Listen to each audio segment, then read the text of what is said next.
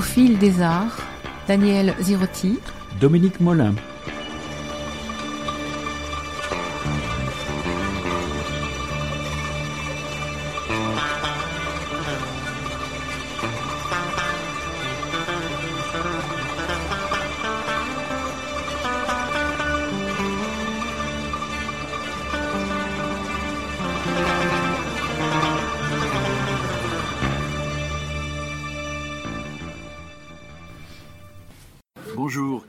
Christophe Desmurger. Nous vous remercions d'avoir accepté cet entretien pour Au fil des arts. Vous venez de publier votre troisième roman, Rage, en février chez Fayard. Après Des plumes et du goudron, qui raconte la vie d'un enseignant affecté pour son premier poste dans une école de banlieue. Et après, l'assassinat de Gilles Marzotti, dont le personnage principal se débat avec lui-même alors qu'il ne parvient pas à se débarrasser d'une envie irrépressible de dépenser son argent. Vous êtes enseignant, professeur d'école, ou comme il est coutume de dire encore, un site. D'où vous est venu le besoin d'entrer en littérature en racontant la vie d'une école primaire et le métier d'un enseignement fraîchement issu de l'UFM et en mettant en avant la volonté qui est la sienne de faire progresser les enfants? Quelles que soient les difficultés auxquelles très vite il va se trouver confronté. Est-ce que l'écriture de ce premier roman des plumes et du goudron a été pour vous une forme d'exutoire? Un sujet tout trouvé pour un premier roman ou l'envie de raconter ce métier difficile qui est le vôtre sous la forme d'un roman? Pour ce qui concerne le premier roman des plumes et du goudron, c'est pas une envie de ma part d'écrire sur l'école, c'est une suggestion euh, de la directrice littéraire des éditions Fayard. Je lui avais présenté en fait initialement un recueil de nouvelles qui n'avait rien à voir avec l'école et euh, elle m'a conseillé plutôt d'écrire sur mon métier, chose que je ne voulais pas faire parce que je ne lis jamais de livres sur l'école, peut-être parce que comme je suis enseignant justement, j'ai besoin un petit peu de m'en éloigner de temps en temps. Ensuite, euh, je suis quand même rentré dans l'écriture de ce roman avec un grand plaisir, un exutoire certainement, effectivement, euh, une façon peut-être aussi de prendre du recul sur euh, les premières années euh, d'exercice de mon métier. Et je m'étais fixé un petit cahier des charges personnel parce qu'écrire un livre sur l'école c'est compliqué, on peut partir assez vite dans tous les sens parce qu'il y a beaucoup beaucoup de matière. Je m'étais fixé comme principe de raconter le moins possible de scènes de classe, comment on fait de la grammaire, comment on fait des mathématiques, parce que je trouvais pas ça forcément extrêmement littéraire, de parler plutôt justement de tout ce qui faisait que l'école, parfois, on est obligé de faire autre chose que de l'école et mettre l'accent plus sur la relation en fait euh, qui se noue entre un enseignant et ses élèves plutôt qu'un livre qui aurait été euh, pédagogique. Avec vous, on perçoit à quel point l'enseignement n'a pas seulement pour vocation d'apprendre euh, aux enfants le calcul et l'orthographe, mais aussi de leur apprendre à vivre ensemble, à s'écouter, à mieux communiquer, de leur apprendre également à lire le monde et à se battre dans une société de plus en plus difficile. Oui, alors je crois qu'effectivement, euh, l'enseignement des maths et de tout le reste n'a aucun sens si on perd de vue ce que c'est que l'école. L'école, c'est être ensemble. Parce que finalement, euh, les enfants pourraient tout à fait apprendre ce qu'ils doivent savoir dans la vie ailleurs qu'à l'école, euh, chez eux, pourquoi pas sur Internet aujourd'hui. Je crois que le vrai rôle de l'enseignant, le vrai rôle de l'école, encore très important, même dans des endroits comme celui où j'enseigne aujourd'hui, où les enfants ont plutôt des facilités à apprendre, ce qui est irremplaçable, c'est la communauté d'enfants, c'est la personne de l'enseignant et ce qu'il va véhiculer justement comme message de tolérance, d'acceptation de tous, quelle que soit leur origine, leur euh, différence. Et je crois que ce qui me passionne moi dans ce métier, c'est ça et c'est uniquement ça. Alors justement, votre personnage ne cesse de confronter les principes mis en avant lors de sa formation pour être un bon enseignant avec la réalité du terrain, mais ne s'y retrouve pas. Peut-on considérer que cet enseignant quelque chose d'un rebelle, de quelqu'un qui irait hors des sentiers battus un petit peu? Je crois qu'au départ, il n'est pas un rebelle, il se définit pas comme un rebelle. Euh, ce qui est peut-être ça finalement être un vrai rebelle, c'est de ne pas le savoir. Il se retrouve dans une contradiction entre ce qu'il a appris euh, à l'Institut universitaire de formation des maîtres et le terrain. Et du coup, il comprend que ça ne fonctionnera pas s'il applique à la lettre ce qu'on lui a appris. Donc effectivement, il cherche son propre chemin sans se soucier de ce qu'en pensera euh, l'institution. En ça, euh, il peut être considéré comme un rebelle. Et je crois, moi, en tant qu'écrivain, que peut-être être un bon enseignant, c'est aussi savoir des fois aller contre l'institution si on trouve qu'on nous impose ou ce qu'on nous propose, dans le meilleur des cas, n'a pas grand sens pour les enfants. en même temps, c'est très difficile parce que vous n'avez pas la recette. Dès le départ, on le sent très bien. Donc vous êtes obligé d'attendre en quelque sorte un retour de la part des élèves et puis de naviguer, si je puis dire, en fonction de ce retour.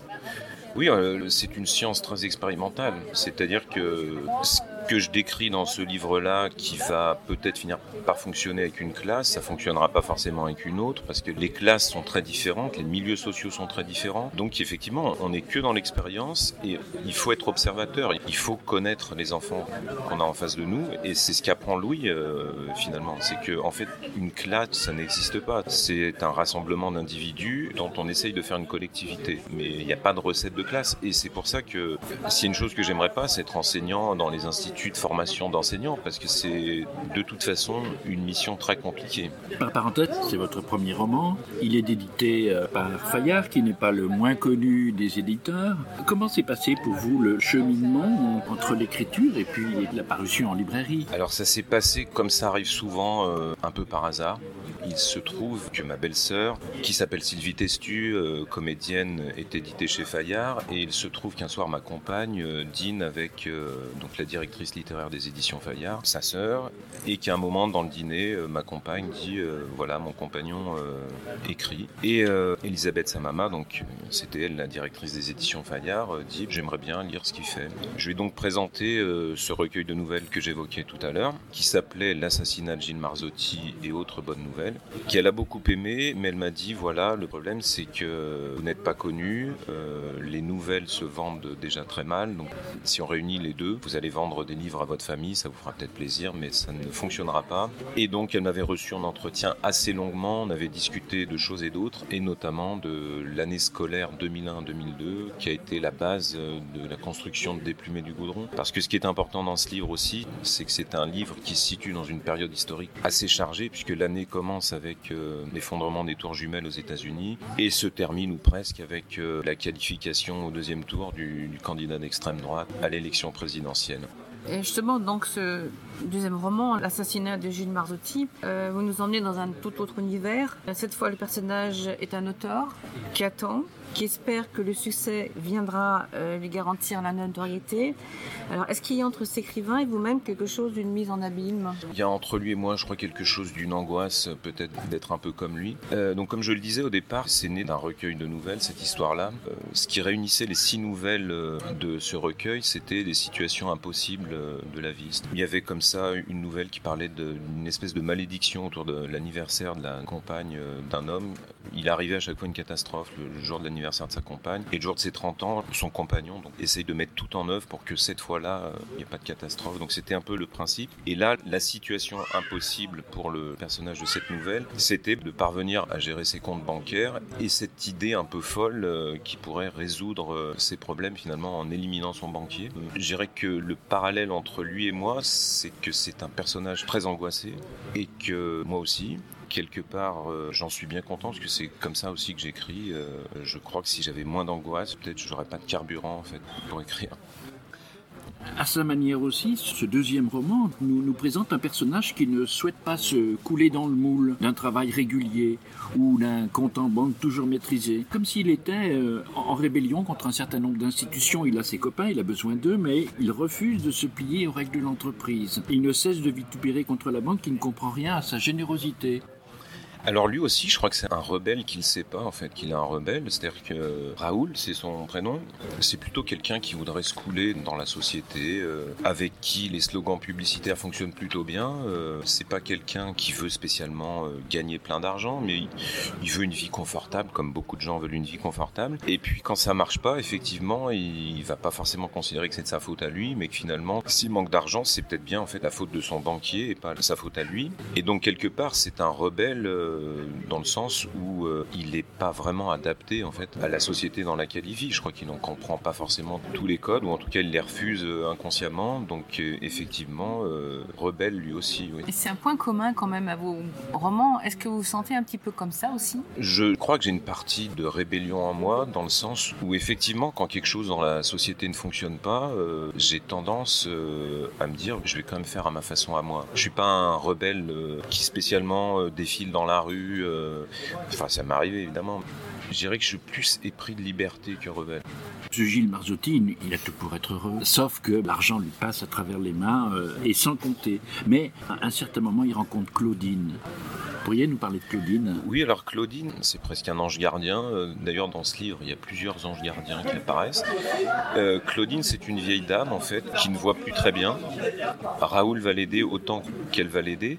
Ce personnage euh, me tenait à cœur parce que je trouve qu'il montre quelque chose des vieux, on va dire, pour faire simple, qui justement pas très mis en valeur dans notre société. C'est-à-dire que la vieillesse, c'est aussi la sagesse, c'est aussi toute une histoire que porte Claudine. Et dans notre société, c'est un peu traité comme quelque chose d'encombrant parce que bah parce que est moins jeune, on est moins dynamique, on, rapporte moins, on coûte plus. Et, alors là-dessus, oui, effectivement, je suis un vrai rebelle à, notre société. J'ai beaucoup de mal avec euh, cette définition libérale, on va dire, euh, des choses. Et c'est vrai que les personnes âgées euh, dans notre monde libéral ont une place qui me convient pas. Et du coup, c'est aussi ça le charme de la littérature, c'est peut-être de rendre une plus juste place à des gens qui le méritent, non cette Claudine. Il est 6 heures, clocher de l'église, dans le square, les fleurs poétisent. Une fille va sortir de la mairie. Comme chaque soir, je l'attends, elle me sourit. Il faudrait que je lui parle à tout prix.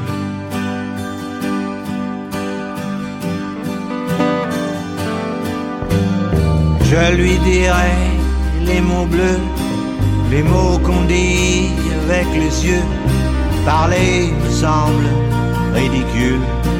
Je m'élance et puis je recule devant une phrase inutile qui briserait l'instant fragile d'une rencontre, d'une rencontre. Je lui dirai les mots bleus, ce qui rendent les gens heureux. Je l'appellerai sans la nommer. Suis peut-être démodé, le vent d'hiver souffle en avril. J'aime le silence immobile d'une rencontre, d'une rencontre.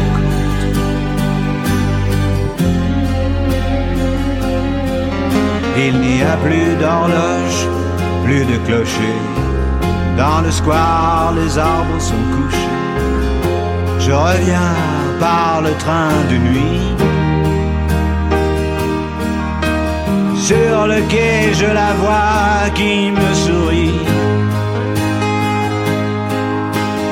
faudra bien qu'elle comprenne à tout prix.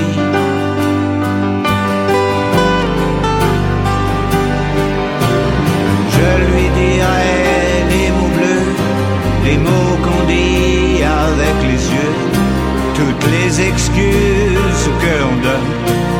comme les baisers qui s'envolent. Il reste une rancœur subtile qui gâcherait l'instant fragile nous retrouverait, nous retrouverait.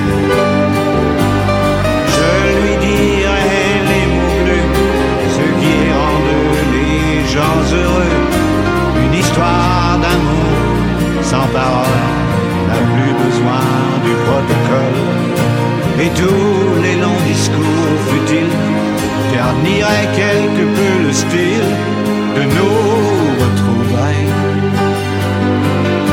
Nos retrouvailles.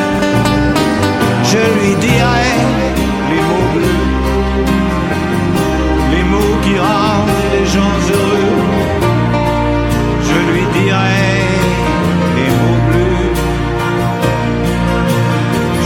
Je lui dirai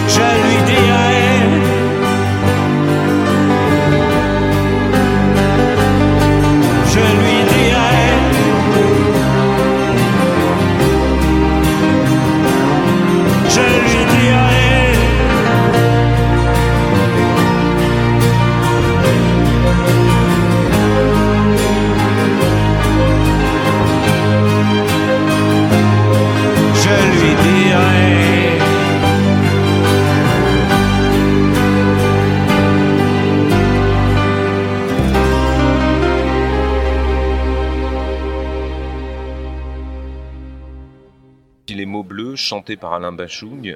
J'aime beaucoup aussi la version de Christophe, mais Alain Bachung, je trouve c'est un prince, quoi. C'est le Maharaja de la chanson française. C'est un homme d'une élégance euh, profonde, euh, avec des textes d'une poésie pure. On comprend pas toujours ce qu'il raconte, mais c'est ce qui fait que c'est beau. Et puis les mots bleus, parce que les mots bleus, bah, c'est ceux qu'on dit avec les yeux. Alors justement, c'est une chanson sur la timidité, les mots bleus. C'est tout ce qu'on n'arrive pas à dire à cette femme qu'on voit et qu'on trouve tellement jolie. Et euh, puis je crois bah, que les mots, des fois qu'on n'arrive pas à dire, c'est ce qui fait qu'on devient écrivain. On a l'impression aussi, à lire vos deux premiers livres, que vous aimez les chiffres. Ça nous a un peu euh, Mmh. amusé en quelque sorte aussi. euh, L'instituteur qui veut mesurer le chemin parcouru avec ses élèves en se livrant à toutes sortes de savants calculs, de pourcentage de la classe. Le romancier qui démontre à sa femme à quel point ce banquier est le gruge. Alors, est-ce que vous attribuez à ces énumérations un pouvoir qu'une simple analyse ne posséderait pas en quelque sorte? Alors, je dirais que hum, les chiffres, c'est quelque chose d'extrêmement rassurant euh, pour tous les gens angoissés. C'est- Ça m'arrive euh, assez souvent de parler avec des gens qui, comme moi, ont quelques angoisses. Les chiffres, c'est très rassurant. Compter euh, combien il y a de voitures qui passent dans la rue, on est sûr. Si on a vu cinq voitures rouges, il y en a bien cinq, etc. Et puis au-delà de ça, comme je m'intéresse au langage, euh, je trouve que le langage mathématique, effectivement, a, quelque chose de passionnant. Moi, c'est ce que j'essaye d'ailleurs d'expliquer aux élèves que j'ai dans mes classes, c'est qu'en fait, il faut pas prendre les mathématiques comme quelque chose qui serait complètement déconnecté euh, du reste, euh, et notamment du langage. C'en est un de langage. C'est une façon de dire les choses autrement. Et je trouve effectivement que les chiffres ont des vertus extrêmement rassurantes. Nous en venons à Rage, votre euh, dernier bébé. Comment avez-vous abordé ce troisième roman? Qu'est-ce qui vous a poussé à choisir son thème? Et comment avez-vous imaginé son personnage principal? Donc euh, Rage, c'est né, euh, je crois, d'une profonde blessure euh, de fin d'adolescence. Il se trouve que j'avais un meilleur ami quand j'avais 18 ans qui est parti, qui s'est suicidé quand lui en avait à peine 20. J'ai eu beaucoup de mal à accepter ce décès. Je crois que je l'ai jamais accepté d'ailleurs. Vraiment l'idée de départ c'était de redonner vie, alors donc pas à celui qui est le personnage principal du livre Raphaël, mais à, à son acolyte, à son alter ego, à son ami de toujours qui s'appelle Serge. L'idée de départ c'était vraiment ça, c'était de se dire qu'en fait les gens ne sont pas vraiment morts quand on en parle encore. On va aborder un peu votre écriture. Et c'est particulièrement évident dans ce roman. Vous allez toujours à l'essentiel, comme s'il y avait une urgence à vous délivrer de vos personnages. Vos phrases, la plupart du temps, sont des phrases courtes, voire même très courtes. Alors, est-ce que ce choix d'une écriture ramassée est un moyen d'éviter tout discours inutile? Est-ce que ce ne serait pas aussi également une manière de ne rien oublier d'essentiel en vous perdant dans des discrétions inutiles? Il y a plusieurs choses. euh, effectivement, il y a une urgence, euh, une urgence concrète. C'est que, en dehors du fait d'être écrivain, je suis donc euh, professeur. J'ai une famille, donc j'ai peu de temps pour écrire. Alors j'ai découvert heureusement qu'écrire c'est pas simplement passer du temps devant un ordinateur euh, à saisir des phrases sur un clavier, mais c'est aussi beaucoup laisser les choses euh, mûrir euh, tranquillement. Donc souvent en fait j'écris le week-end et, et pendant mes longs, longs, longs, longs congés scolaires, mais j'écris de façon extrêmement. euh, par exemple j'ai deux heures pour écrire le samedi entre minuit et 2 heures du matin. Donc forcément ça me pousse déjà à la concision. Et, et effectivement j'ai une espèce d'urgence de me dire tiens il faut pas que j'oublie euh, tout ce que je veux dire, donc je vais très très vite. Pour écrire Rage tout particulièrement, je l'écris sans aucun souci de savoir euh, si j'avais mis des points, des majuscules. Euh, je voulais qu'il y ait un, justement, puisque ça s'appelle Rage et que c'est plutôt quelque chose qui éclate, la rage qui explose, euh, je voulais qu'on sente ça dans l'écriture, c'est-à-dire que ça aille très vite. Alors évidemment après j'ai retravaillé un peu le matériau parce que si j'avais livré ça directement au lecteur, ça aurait été un petit peu confus. Et la deuxième chose aussi, c'est que pourquoi des phrases aussi courtes? C'est parce que j'ai presque, je crois, remplacé la virgule et le point virgule par des points en fait. J'ai une sainte horreur du point virgule qui je trouve est euh, d'une espèce d'absence de choix, un peu comme je le dis dans le livre à propos du vin rosé qui est ni blanc ni rouge. Le point virgule, c'est euh, on savait pas quoi faire. Donc euh, j'en mets pas. Des virgules, bon quand même un petit peu, il en faut, mais je suis assez mauvais en virgule. Je m'aperçois quand on corrige mon manuscrit que là où je pêche le plus, c'est sur le placement des virgules que je le mets un peu n'importe où. Alors c'est pas très bien je suis professeur quand même, bon, je suis pas professeur de virgule. Donc je dirais c'est ces deux choses-là, l'urgence d'écrire et la deuxième c'est euh, une espèce de ponctuation assez simple, assez précise. J'aime les points. Donc c'est vraiment la ponctuation qui dicte un petit peu votre écriture aussi. Oui, il y a de ça et euh, je, m'intéresse de plus en plus à cette histoire de ponctuation parce que je sais par exemple que Philippe Jean, que j'aime beaucoup, lui par exemple a renoncé au point d'interrogation. Il écrit des questions qu'il ponctue par un point. On comprend quand même que c'est une question. Il ne marque plus les dialogues par exemple ni avec des guillemets ni avec des tirets. Euh, D'un coup on comprend qu'on est dans un dialogue. Je trouve ça assez intéressant euh, de réfléchir à ça en tant qu'auteur, euh, à ce qu'on fait de la ponctuation. Et c'est marrant ce que vous dites parce que moi, à plusieurs reprises, des moments, on a envie de scander vos textes, de les dire à voix haute. C'est limite musical. Oui, alors ça, ça me fait très très plaisir parce que c'est une chose que j'ai oublié de dire, c'est que mes références littéraires, essentiellement, elles sont multiples hein, quand même, mais euh, j'ai une fascination toute particulière pour les auteurs de chansons. Je suis un admirateur inconditionnel euh, de Christophe Miosek. Il est aussi bon qu'un romancier en trois minutes, quoi, ce qui est assez vexant pour les romanciers. Ça n'a pas dû vous échapper, je suis un grand fan de Renaud euh, également, euh, qui je trouve dans l'écriture a, quelque chose aussi de fabuleux. Et je pense que peut-être les plus grands auteurs euh, sont des auteurs de chansons, de poésie euh, en règle générale, parce que pour moi une chanson, si on enlève la musique, c'est une poésie, et le texte est bon s'il passe même sans la musique. Et donc il doit avoir sa propre musicalité, et c'est quelque chose, moi, que je recherche. Je relis ce que j'écris à haute voix, en principe. Il faut que ça passe à l'oreille. Euh, Si ça passe pas à mon oreille, je recommence. Toujours dans le cadre de votre écriture, par moment, vous laissez la place à une écriture, je ne sais pas comment la qualifier, à facettes, on va dire, qu'on pourrait comparer à des variations autour d'un thème. Comme ces pages euh, où Raphaël, le personnage principal de Rage, sent de nouveau monter ce bouillonnement euh, intérieur qui donne son titre à votre livre. Dans quel état d'esprit avez-vous écrit ce texte? Alors je crois que je l'ai écrit vraiment dans l'état d'esprit d'un adolescent, c'est-à-dire que je suis, en écrivant ce texte, revenu, je crois, aux sensations, aux émotions qu'on peut avoir euh, adolescent, et notamment à cette envie parfois de tout casser, de tout mettre en l'air, de tout détruire. Alors c'est pas que négatif ça chez les adolescents, parce que ce tout mettre en l'air, ce tout casser, c'est aussi peut-être pour se construire.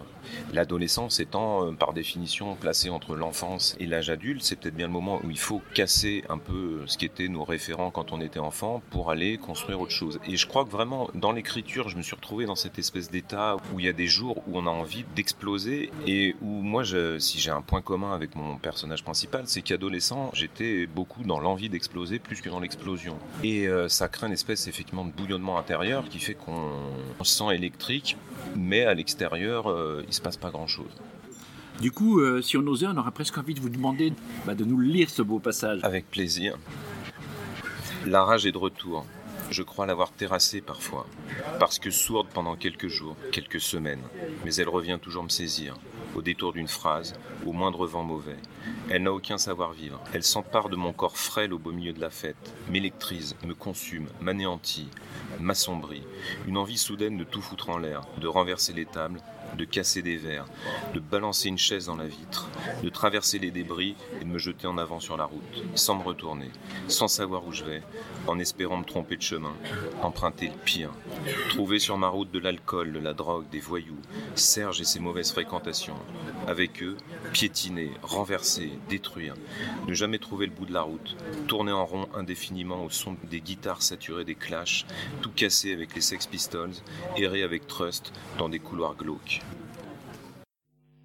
Thank you.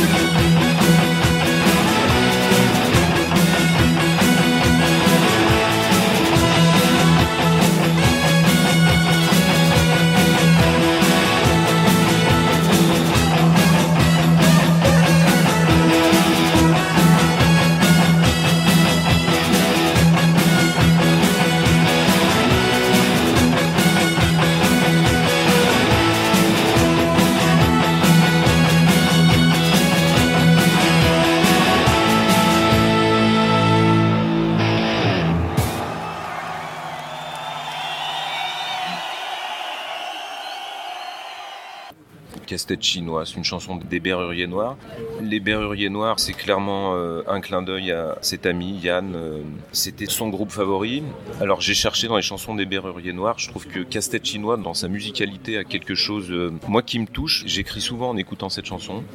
Et puis les Berruriers Noirs, pour ce que je vous disais avant, c'est les années 90, c'est on- un peu comme les adolescents, quoi. On va tout casser, on va tout mettre en l'air, et puis après, on verra bien. Comme dans vos précédents ouvrages, Rage est un roman à la première personne. Pourquoi ce choix? Est-ce un moyen de vous identifier à vos personnages? Est-ce le signe d'une proximité, comme si vous étiez un jeu qui rencontre d'autres jeux?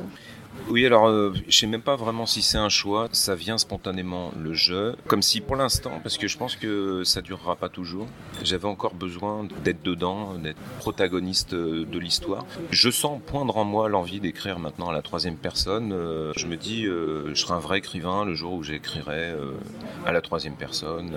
Là, pour l'instant, je suis très accroché à ce jeu et en même temps, ces trois romans où je voulais peut-être pousser le lecteur à, s'identifier aussi au protagoniste de l'histoire et le jeu euh, y est propice, je crois. Votre récit n'est pas linéaire. Rage commence en effet par un flashback. Est-ce qu'elle est importante cette façon de prendre les choses à l'envers quand tout d'un coup l'adulte va éprouver le besoin de se retourner vers l'adolescent qu'il a été? Quelle est la finalité de cette construction? Est-ce qu'elle s'est imposée à vous dès le départ? Elle ne s'est pas imposée à moi dès le départ. Euh, J'avais écrit le récit de façon tout à fait linéaire, euh, en commençant par le début, les personnages sont adolescents, en allant vers la fin où ils sont adultes. Et en fait, c'est à la relecture, euh, je me suis dit, il y a quelque chose qui colle pas. Ces deux personnages qui vont ne plus se voir pendant deux décennies, il faut qu'on le sache tout de suite en fait. Il faut qu'on sache que c'est l'histoire d'une rencontre euh, 20 ans après. Et donc, ça commence effectivement de nos jours.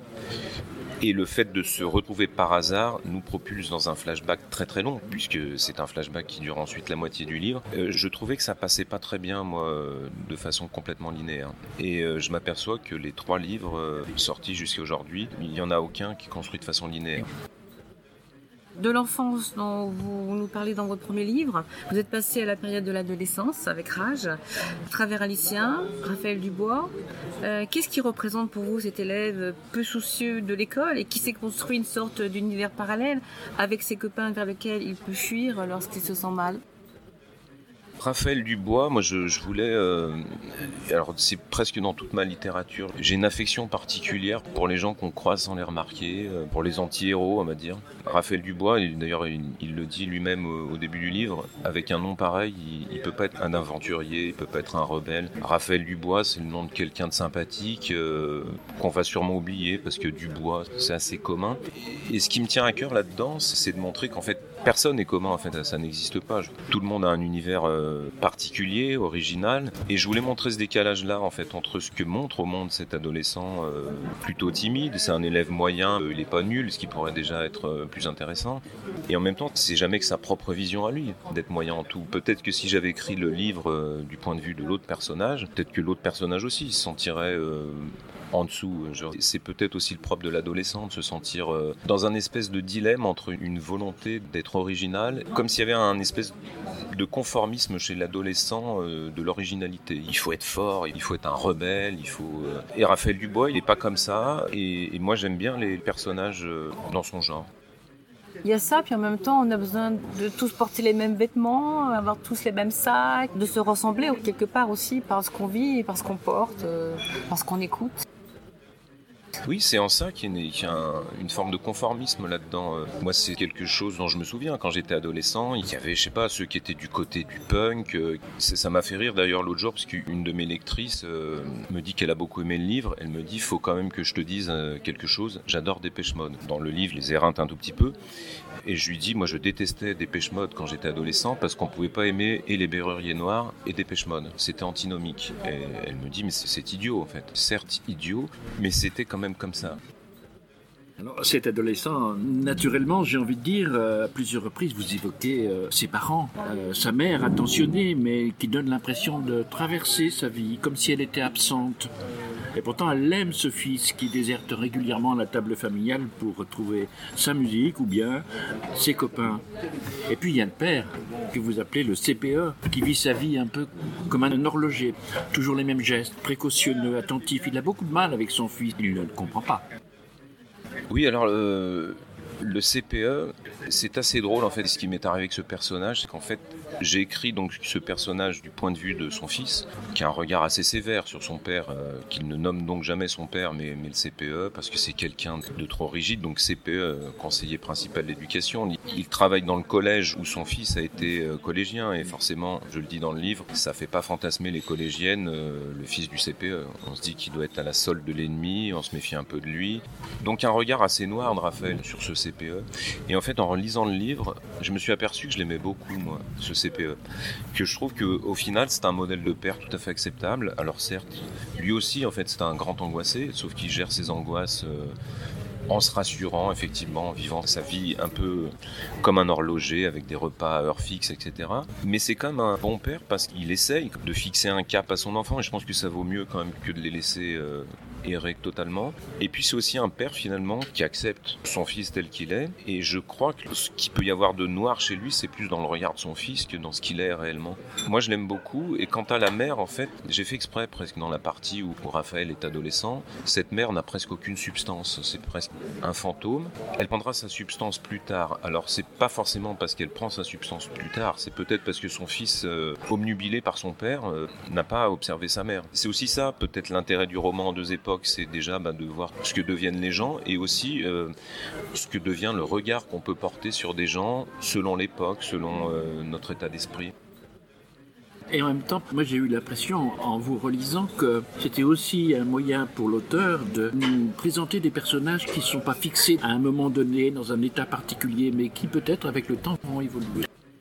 Oui, bien sûr, parce que c'est comme ça dans la vie. On évolue. euh, c'est parfois, peut-être même souvent surprenant, finalement, l'évolution des gens. Euh, ceux qu'on pensait euh, tellement éteints se réveillent. Ceux qu'on pensait tellement sur d'eux, des fois, ont pris un peu de plomb dans l'aile. Et c'est aussi ça qui mène à cette sagesse dont je parlais tout à l'heure avec Claudine. C'est qu'on a une seule vie, mais on a à l'intérieur quand même différentes expériences qui font que, heureusement, on évolue.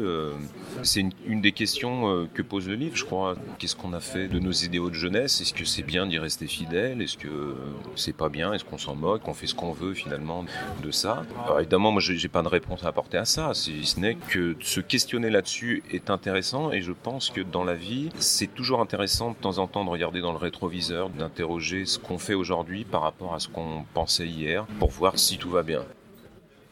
Par rapport à ce que vous disiez, là, le moment très émouvant dans le- ce livre, c'est quand le héros retrouve son père euh, dans un moment de fragilité sur la fin. Et, mais bon, on le raconte pas, mais j'ai beaucoup aimé ce Oui, moment-là oui, aussi. aussi. Oui, mais je crois que c'est parce que la fragilité humanise ce père euh, qui est une espèce de figure de l'autorité euh, au début du livre. C'est c'est un monolithe. D'un coup, de voir qu'il a des fragilités, alors peut-être qu'il les avait déjà en fait et que son fils les avait pas vues. Ça le rend humain, ça le rend attendrissant. Ça rejoint un peu ce que je racontais avant sur euh, l'idée de raconter des gens normaux en fait, mais de montrer ce qu'ils peuvent avoir d'intéressant. Justement, ce qui est frappant euh, lorsqu'on vous lit, c'est le regard que vous portez euh, sur tous vos personnages. Euh, non seulement il n'est pas inquisiteur, mais il observe d'une certaine distance vis-à-vis de chacun d'entre eux, une distance qui n'est en rien froideur, mais respect. Comment les avez-vous imaginés? Est-ce qu'ils vous seront venus au fur et à mesure de l'écriture ou bien les avez-vous en tête dès le départ? Alors souvent, moi j'ai plutôt les choses en tête dès le départ, notamment parce que j'ai eu des expériences infructueuses d'écriture euh, avec l'idée que j'allais écrire comme ça ce qui me passait par la tête, euh, sans imaginer euh, ce qui allait se passer. Aujourd'hui, j'écris de façon extrêmement scolaire, je dirais. Je suis un peu comme le CPE, moi. Je suis un horloger. Je sais ce que je vais écrire, je sais qui seront les personnages, c'est-à-dire que euh, les personnages, j'écris sur mon ordinateur. euh, des informations que je mets pas forcément dans le livre, mais ils ont un âge, ils ont un physique, ils ont une couleur euh, pour les yeux, euh, ils ont une façon de s'habiller que je vais pas forcément raconter après, mais il faut que je le connaisse le personnage. Alors certains sont directement inspirés de gens que je connais, les amis de Raphaël par exemple sont presque tous euh, des amis à moi parce que c'est une façon de leur faire un clin d'œil, c'est une façon de leur rendre hommage, c'est une façon de rigoler ensemble. Il y a même des personnages récurrents, c'est-à-dire que celui qui est Sabri dans ce livre euh, est dans tous mes livres en fait. C'est un ami qui m'est très cher et, et ça me fait rigoler à chaque fois de placer cet ami dans tous mes livres. Après par exemple le CPE c'est une invention euh, complète, c'est un composite de gens que j'ai croisés, d'un physique, d'une attitude, mais en tout cas tout est écrit d'avance. Euh, Alors justement ça, doit rejoindre ce fait que je suis quelqu'un d'un peu angoissé, que j'ai besoin de maîtriser l'histoire d'un bout à l'autre avant de me lancer dedans, parce que sinon j'ai tendance à errer, à écrire la fin avant le début. Enfin c'est pas quelque chose qui file droit et quand j'ai fait ça j'ai jamais été publié. Mais du coup, euh, ce qui est frappant, c'est que tous ces personnages, donc, même si vous les avez déterminés au départ, votre façon de les écrire, elle incite le lecteur à un certain respect. De votre part, il n'y a aucun jugement. Oui, en fait, j'essaye d'avoir aucun jugement sur les personnages. C'est-à-dire, par exemple, sur le père, le fils a un jugement. En tant qu'auteur, j'impose pas mon jugement sur cet homme, euh, ni, ni sur aucun autre personnage, parce que, quelque part, c'est manquer de respect au lecteur que de leur dire, vous allez voir, lui, euh, c'est un gentil, lui, c'est un méchant. Je crois que les, lectrices et les lecteurs sont suffisamment euh, éclairés pour se faire un avis euh, sur les personnages. Et c'est ce qui me fait sourire après, quand on me parle des personnages, c'est que chacun a son avis. Il y a, il y a ceux qui trouvent que ce père est trop dur, ceux qui le trouvent formidable, ceux qui trouvent que Est un vrai rebelle, euh, d'autres qui trouvent que finalement euh, c'est quelqu'un pas forcément très fréquentable. Et je trouve ça très bien. J'ai pas à imposer mon avis sur les personnages. Tout à l'heure, on a parlé des chiffres, hein, qui est une façon de vous désangoisser, maîtriser un peu votre angoisse. Il y a aussi le temps. Alors effectivement, vous avez un travail, plus votre travail d'écriture. Comme vous l'avez dit tout à l'heure, vous avez des plages très précises pour écrire. Donc il y a aussi dans vos romans, euh, toujours cette notion du temps, du, c'est calculé. euh, on a tant avant de dormir, et puis demain il faudra aller à l'école, et puis on aura, voilà, il y a tout ce, ce passage sur le temps aussi qui est très intéressant. Oui, je pense que dans la vie, j'ai un rapport au comment dire. euh, c'est un vrai questionnement chez moi parce que j'en manque comme tout le monde, et puis parce que le temps, c'est aussi euh, ça défile euh, vers des choses qui nous font pas forcément plaisir, et que je me dis que le temps est précieux. Et dans l'écriture, le temps a une- vraie importance qui va faire le rythme après des phrases, le rythme du livre. Moi, j'aime dans la littérature quand ça file. Euh, C'est-à-dire quand, justement, quand on perd pas de temps. J'ai beaucoup de mal avec les livres où il faut retourner en arrière pour essayer de comprendre quelque chose. Et c'est quelque chose que j'ai beaucoup à cœur, moi, quand j'écris, de me dire, si le lecteur, à un moment donné, doit perdre son temps à retourner en arrière, c'est que c'est mauvais. Donc, euh, le temps, euh, c'est une dimension extrêmement euh, importante.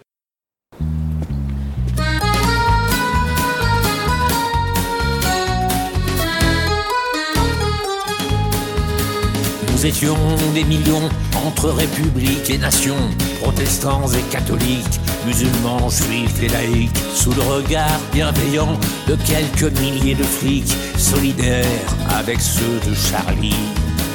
Et puis j'ai vu défiler quelques bandits notoires, présidents, sous-ministres et petits rois sans gloire. Et j'ai vu, et j'ai vu, le long du trottoir, un flic qui avait l'air sympathique.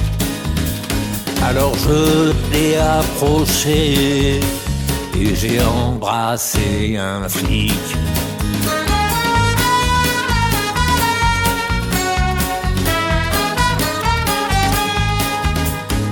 J'ai embrassé un flic entre nation et république.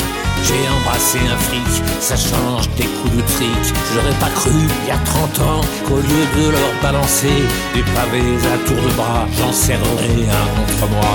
Car je me suis approché. Oui, je me suis approché j'ai embrassé un flic.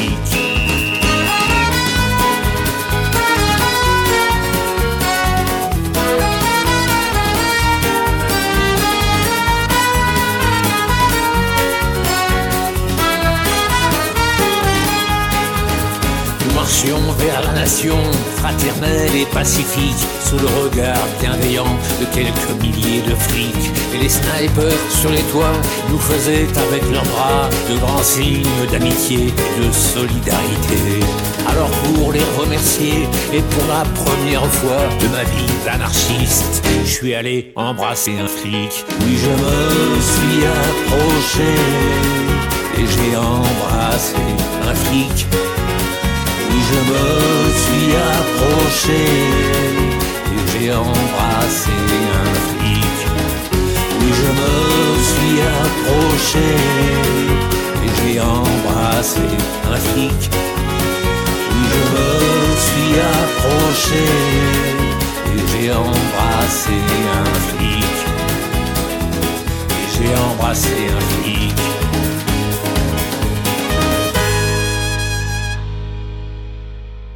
J'ai embrassé un flic de Renault. Choisir une chanson de Renault dans sa discographie, c'est un peu euh, chercher l'aiguille dans la meule de foin. Les chansons de Renault, euh, je les aime toutes. Euh.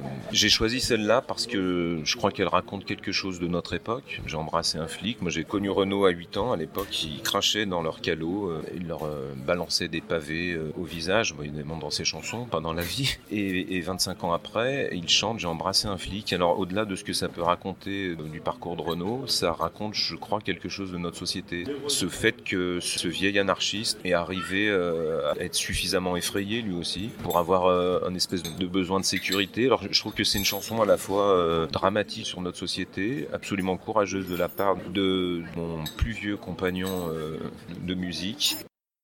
On revient vers Raphaël, il est devenu adulte et il nous livre sa philosophie. Et vous lui faites dire Je ne suis pas indifférent, ni franchement égoïste. J'ai choisi un autre monde, un refuge, une terre sans tumulte, à l'abri des violences. Je n'en suis pas fier, je n'en ai pas honte, ce n'est pas ma faute si le monde est à feu et à sang. Apparemment, c'est quelqu'un de désabusé et qui ne semble pas nourrir une ambition démesurée. Un peu plus loin, en effet, il s'exclame Je ne crois en rien, je traîne à bout de souffle mes bidons au milieu des illusions perdues et je n'aspire qu'à arriver de l'autre côté de la place. On va pas raconter l'histoire, mais avec vous, malgré ce que nous avons entendu, les choses ne sont jamais d'une pièce. Comment vous l'analysez, cette profession de foi de Raphaël? C'est quelque chose des fois qui me tente moi, sa profession de foi. C'est-à-dire que je suis plutôt moi dans la vie euh, engagé entre guillemets. Je descends dans la rue quand ce que propose le ministre de l'Éducation nationale me plaît pas. Il m'arrivait de militer. à- J'allais dire à droite et à gauche, plus à gauche qu'à droite d'ailleurs. Mais euh, j'ai euh, par moment, effectivement, comme lui, euh, une espèce d'envie de me dire, de toute façon, effectivement, si le monde est dans cet état, c'est pas de ma faute. Je préférerais des fois aller au fin fond de la Camargue, au milieu des chevaux sauvages plutôt que d'être à Paris sous la pluie euh, à essayer de défendre parfois l'éducation nationale en, passant du coup pour un feignant qui a quitté sa classe au lieu d'aller travailler. C'est un vrai questionnement ça de bah, qu'est-ce qu'on fait de la société dans laquelle on vit? Est-ce qu'on y participe? Euh, Comment on y participe? Euh, Est-ce qu'on essaye de trouver sa place dans le trafic? Comme disait Francis Cabrel, même quand le trafic nous plaît pas forcément, est-ce qu'on essaye de changer les choses? Quand on essaye de les changer, est-ce que forcément on y arrive Ou est-ce que euh, à un moment donné, on peut se dire comme Raphaël, ben voilà, j'ai décidé finalement de pas participer en tout cas à abîmer le monde, mais je crois pas que je vais arriver à l'arranger. Donc j'ai plutôt de l'estime en fait pour ça, moi. Alors effectivement, il, il est un peu désillusionné, mais euh, en même temps, il est quand même assez en paix avec ça, je crois. C'est pas un enragé. On va parler un peu musique. hein. La musique a une grande importance euh, pour vous et dans ce livre. Dans le livre, comme si elle était un personnage. Alors bien sûr, il y a Renaud, mais vous évoquez aussi d'autres chanteurs. Est-ce que la musique est là comme un témoin toujours vivant d'une époque? Quel rôle elle joue pour vous dans vos romans? Elle est montée en puissance dans les trois romans, la musique, jusqu'à devenir, comme vous le dites, effectivement un personnage. J'ai vraiment euh, une affection donc toute particulière pour les auteurs de chansons et je crois que c'était pour me rapprocher cette idée de mettre autant de chansons, autant de chanteurs, de mes modèles en littérature, puisqu'en fait mes modèles en littérature, bah, c'est Renaud, c'est euh, c'est les chansons d'Alain Bachung, parce que je trouve que quand je parlais tout à l'heure, maîtriser le temps, le rythme, etc., la vraie maîtrise du temps, du rythme dans l'écriture, elle est dans l'écriture poétique et je crois que petit à petit, euh, je vais vers quelque chose de plus en plus poétique. D'où les phrases courtes, je crois. C'est quelque chose, moi, qui me tient à cœur, presque une espèce d'abolition des frontières entre ce qui relèverait de la musique, ce qui relèverait de la littérature. Euh, Je pense que l'art euh, de demain à inventer, peut-être, ça serait un art qui mélangerait tout, en qui n'aurait plus de euh, barrières. Et la musique, effectivement, aussi comme témoin d'une époque. Je parle des Berruriers Noirs, par exemple, dans ce livre. Les Berruriers Noirs, c'est clairement les témoins d'une époque où, effectivement, la jeunesse avait envie de tout casser. Mais il y avait, je crois, chez les Berruriers Noirs, une espèce de fond utopique, euh, un espèce de joyeux bordel, pour employer un mot un peu grossier, euh, qu'on retrouve moins aujourd'hui. Je dirais qu'aujourd'hui, les rebelles dans la chanson sont quand même essentiellement des rappeurs, qui, eux, sont dans la désillusion.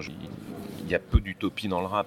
Et je pense que si c'est un marqueur d'époque peut-être intéressant dans ce livre, c'est peut-être justement les Berruriers Noirs et leur espèce d'utopie où on soutenait un peu tout et n'importe quoi. Tout ça était finalement... euh, il y avait un fond euh, de rigolade là-dedans, qui a peut-être moins dans la société d'aujourd'hui. Justement, là, vous venez de- d'employer l'expression marqueur d'une époque. Euh, derrière vos personnages, comme euh, en filigrane, très présente, euh, l'époque dans laquelle ils évoluent. Vous citez les événements politiques, les mouvements sociaux, le 11 septembre, les élections présidentielles, Charlie Hebdo, la Syrie, Whirlpool. Est-ce que le romancier que vous êtes n'est qu'un simple témoin de son temps, ou plutôt quelqu'un qui voudrait attirer l'attention sur la corrélation qu'il y a entre nos destinées et la marche du monde? Je crois que j'ai quand même euh, plutôt envie d'attirer l'attention sur la société. Alors, euh, des fois, on me dit, euh, voilà, tu es plutôt un romancier social. Je trouve que c'est presque difficile de ne pas être un romancier social, puisque de toute façon, une histoire, en principe, s'inscrit dans une époque historique, à moins, effectivement, d'écrire Les fourmis de Bernard Werber, où là, on peut s'abstraire, puisqu'on parle de fourmis, je veux dire, de l'époque. Mais je pense que, forcément, on, on s'inscrit dans une époque, et forcément, en tant que romancier, on a un regard sur l'époque dans laquelle on vit. Ce livre commence effectivement euh, par une manifestation, une de plus, euh, c'est ce que je dis dans le livre parce qu'on en a beaucoup. Et j'ai fait exprès justement dans cette manifestation les revendications sont pas claires. On sait pas exactement contre quoi on manifeste. Les slogans sont très divers. Et c'est un peu ce que je dis dans le livre c'est que peut-être ce qui caractérise notre époque ce qui se sent dans ce livre c'est une espèce de société de la peur. En fait euh, qui qu'on soit on a peur de quelque chose. On a peur du dérèglement climatique. Euh, les gens qui ont beaucoup d'argent ont peur de le perdre subitement parce qu'ils sentent que la bourse ça va pas très bien. On sent bien par exemple dans le mouvement actuel des gilets jaunes que c'est né de la peur euh, d'un monde qui irait encore plus mal. Je crois que malheureusement ce qui nous unit tous en ce moment c'est un espèce de sentiment de peur. Évidemment euh, j'allais oublier peut-être la plus grosse source de peur, c'est comme les événements terroristes euh, de ces dernières années. Moi j'ai pensé en tant que romancier, alors évidemment ça m'a d'abord touché en tant qu'être humain avant d'avoir mes petites angoisses de romancier, mais je me suis dit en fait on n'écrira plus jamais de la même façon. J'ai entendu d'ailleurs Christophe Miossec dire ça aussi tous les gens qui écrivent sont dans un après euh, les attentats, en espérant qu'on soit après d'ailleurs. Bataclan, ça a beaucoup marqué dans le monde de la musique et les musiciens. Oui, parce que c'est un événement majeur et je ne sais pas comment on pourrait inscrire euh, une écriture dans une époque en faisant abstraction de ça. Il y a des choses qu'on ne dira plus de la même façon, il y a des choses qu'on ne pensera plus de la même façon. Et forcément, quand il y a des événements historiques d'une telle importance, ça change tout. Et en ça, euh, romancier, auteur de chansons, euh, même euh, plasticien, on est des témoins de l'époque et je pense que c'est bien qu'on soit des témoins de l'époque. Justement, le fait de mettre tout ça dans des romans, euh, donc c'est une fiction, mais est-ce que vous avez l'impression que la fiction, elle est plus importante qu'un discours savant de n'importe quel euh, bord Je pense qu'elle n'est pas plus importante. Je pense que c'est différent. Je pense que ça parle peut-être pas aux, mêmes personnes. Je pense par exemple, dans notre époque, on a beaucoup besoin de philosophes, de gens qui analysent euh, ce qui se passe dans le monde au regard euh, de toutes les connaissances, euh, de tout le savoir qu'on peut avoir depuis l'aube de l'humanité. Ça, c'est très important. Et c'est aussi très important d'avoir des romanciers qui fabriquent des histoires dans leur époque, parce que c'est une autre façon de s'interroger sur, sur ce qui se passe. Puis surtout, après, ce qui est important, c'est que philosophes et romanciers dialoguent ensemble, que tout le monde dialogue. Euh, les gens qui lisent, les gens qui débattent, euh, les gens qui font de la politique. euh, écrire une fiction, c'est aussi ouvrir une porte à, la discussion. C'est quelque chose que j'ai compris moi en écrivant, parce que j'ai toujours eu des rêves d'enfant. J'allais écrire et moi je voyais écrire c'était donc une activité qui se passait chez soi tout seul euh, et puis après euh, le livre sortait puis on avait des articles dans les magazines et puis on signait des autographes. Pour les articles dans les magazines les autographes tout ça c'est des fois un peu compliqué mais surtout ce que j'avais pas compris c'est que une fois que le livre est sorti il y a des gens qui le lisent et après, ces gens nous en parlent. Au-delà du fait que ça me fait plaisir qu'on me parle de mes romans, ça crée de la discussion, ça crée des interrogations, ça crée, euh, tiens, moi je vois pas les choses comme ça, ça crée de la discussion. Et c'est très bon, euh, ça, dans nos sociétés où parfois on a de plus en plus tendance, je crois, à monologuer, la discussion véritable, euh, c'est une très bonne chose. Une euh, dernière question pour euh, clore cet entretien, une question qui porte sur les mots précisément. Lors d'une soirée, euh, Raphaël, qui écrit déjà depuis longtemps, s'enhardit et lit quelques-uns de ce qu'il appelle, je vous cite, ces mots pointus, jetés à la hâte mais bien rangés sur les lignes, ne s'aventurant jamais dans la marge. Alors Serge l'écoute, Emilio est là, et voilà que les deux disent leur admiration. Putain, t'entends ça, Emilio? C'est pas un tueur, ce mec? Quelle importance peuvent bien avoir dans les mots pour ces deux jeunes que vous présentez par ailleurs comme des marginaux? C'est en tout cas un bel hommage à l'écriture. Oui, je crois que l'importance que ça peut avoir, c'est que ça leur parle de choses euh, qu'ils ressentent, qu'ils connaissent, et que peut-être ils ne sauraient pas dire euh, comme ça. Emilio, je le raconte pas forcément en détail dans le livre. Euh, C'est pas quelqu'un qui est très en phase avec l'école. Euh, Serge, on le sait, est un très mauvais élève. Et là aussi, c'est quelque chose d'important d'avoir à un moment donné dans la littérature des personnages qui sont pas des bons élèves, qui savent peut-être pas s'exprimer toujours correctement avec des mots, et de, de montrer que pour autant ce ne sont pas des imbéciles. Ça aussi, c'est un petit cheval de bataille, on va dire, dans la littérature, euh, d'avoir en littérature des personnages qui sont des gens normaux et pas forcément des gens qui vivent euh, dans un loft à Saint-Germain-des-Prés, même si j'adore les gens qui vivent dans des lofts à Saint-Germain-des-Prés. Je veux dire, la société n'est pas constituée que de gens qui sont lettrés. Et donc Emilio et Serge, ce sont des amis euh, de Raphaël qui sont eux moins doués euh, peut-être pour écrire, mais qui sont très doués pour capter en tout cas la poésie de, le- de leurs copains, parce que c'est peut-être à ça aussi qu'on sait qu'un texte est bon, c'est s'il plaît à des gens qui sont pas très en phase avec les lettres. Et moi, c'est un, grand plaisir pour moi quand des gens euh, lisent mon livre et me disent qu'ils l'ont beaucoup aimé et qu'ils ne sont pas des gens qui lisent beaucoup forcément. Alors évidemment, ça me fait plaisir aussi quand c'est des gens qui lisent beaucoup et qui ont un avis très pointu sur la littérature, mais euh, Là, par exemple, la semaine prochaine, je vais retourner dans le lieu où je suis né, à, à Charlieu, dans la Loire, dans une librairie absolument formidable où je vais rencontrer euh, des lecteurs qui, justement, habituellement ne sont pas des lecteurs, en fait, qui lisent mes livres parce qu'ils me connaissent, parce qu'ils m'aiment bien, et les mots qui sont dans le livre les touchent autant que des gens lettrés. Ici, un hommage à l'écriture, c'est ça, c'est l'idée que euh, c'est pour tout le monde l'écriture, c'est pas réservé, euh, pas forcément l'écriture, mais le fait de recevoir les mots euh, qui sont écrits, c'est pas réservé à des gens euh, qui auraient fait des études, c'est pour tout le monde. Vous publiez un livre tous les trois ans, euh, 2013, 2016 et 2019, donc on va prendre rendez-vous pour 2022. Alors, j'espère que ça sortira euh, bien avant. J'ai déjà pas mal avancé sur un quatrième roman. Alors, je vous le dis en exclusivité scoop, euh, mondiale. C'est la suite de Déplumer du goudron. Ah, C'est Louis, une vingtaine d'années après. À vous donner envie là. Ah oui, là, on attend avec impatience la sortie. Donc il devrait pas être très très lointaine, alors c'est une bonne nouvelle. Avec une éditrice, on se dit que ça serait bien de le sortir en septembre 2020.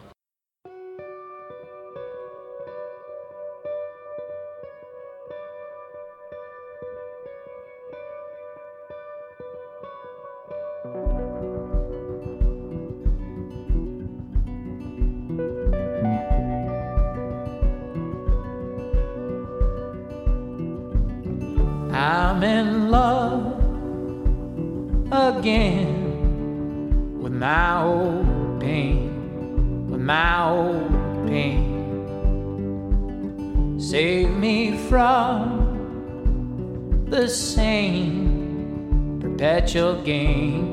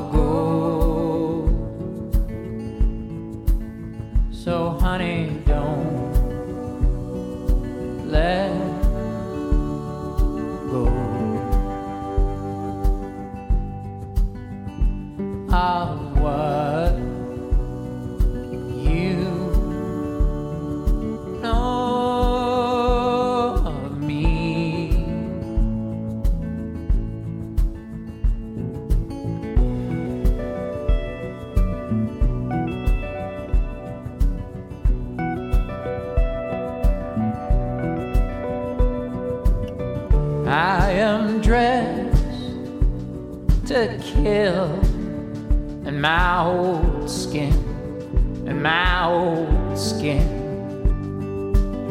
Save me from the same primordial sin that's deep within. Every time I'm hungry waves come dancing in the sand.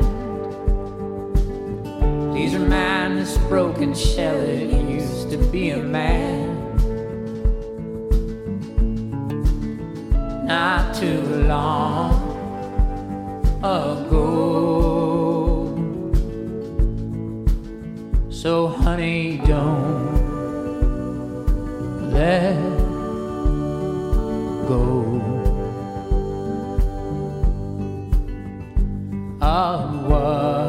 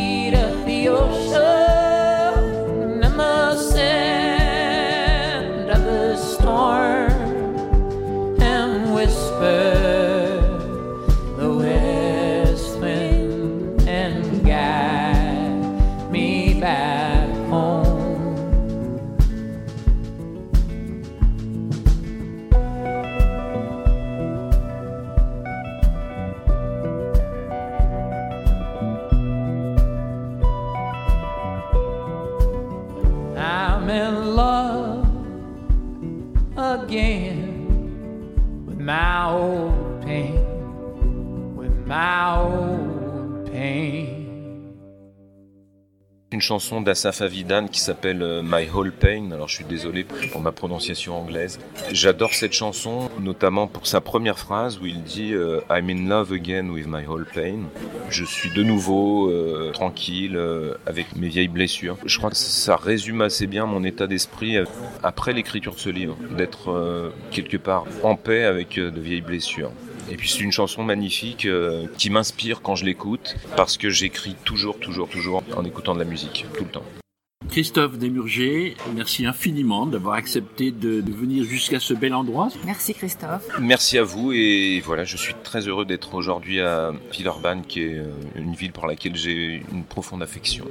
Pour une signature, il faut le préciser. hein. Signature, oui, cet après-midi et, et pour ce très bel entretien que nous venons d'avoir.